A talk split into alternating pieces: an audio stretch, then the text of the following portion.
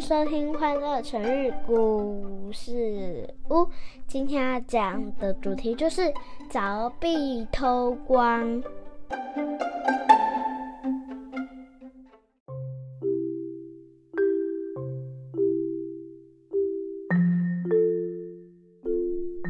来来来，妈咪要开始说故事喽。在西汉时，有一个贫困的小村庄。住着一个叫做匡衡的孩子。匡衡从小就十分喜欢读书，但因为家中条件不佳，父母没有钱供应他上学，所以匡衡很早就开始工作了。一开始，他在亲戚家帮忙拔草。好心的亲戚看到匡衡那么好学，就对他说：“匡衡呐，我教你写字吧。”聪明的匡衡很快就学会写字了。他开始渴望看书，但在当时，书是十分珍贵的东西。但是匡衡没有钱可以买书来读。过了几年，匡衡长大了。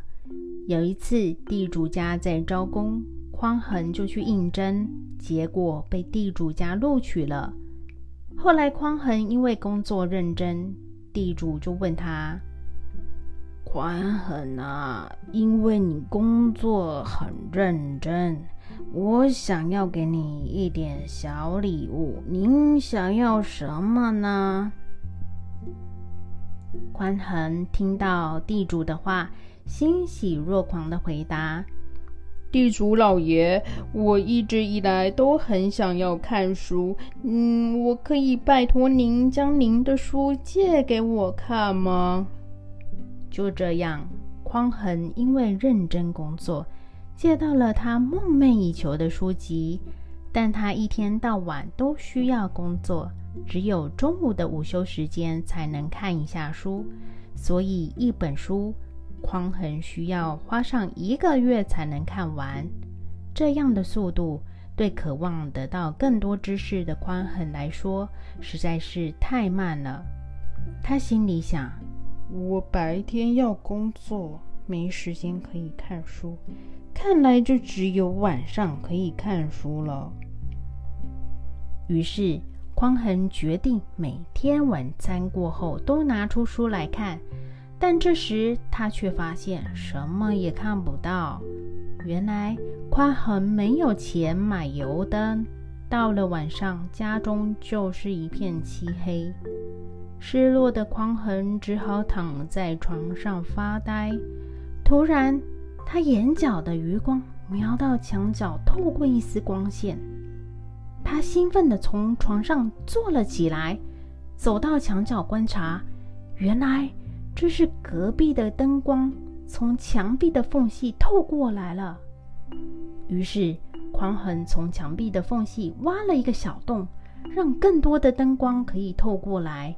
如此一来，他就可以在晚上读书了。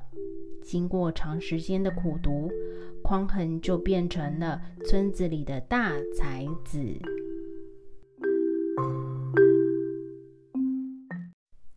小朋友。凿壁偷光就是用来比喻，即使在十分艰苦的环境下，还是要努力念书。匡衡在那么艰苦的环境下，依然不放弃一丝读书的机会。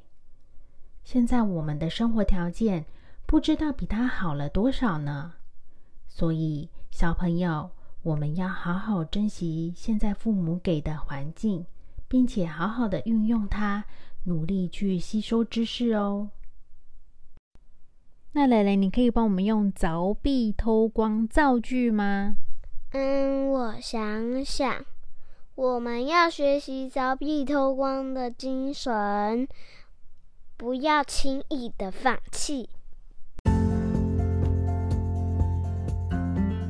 谢谢收听，记得订阅我们，给我们五颗星哦。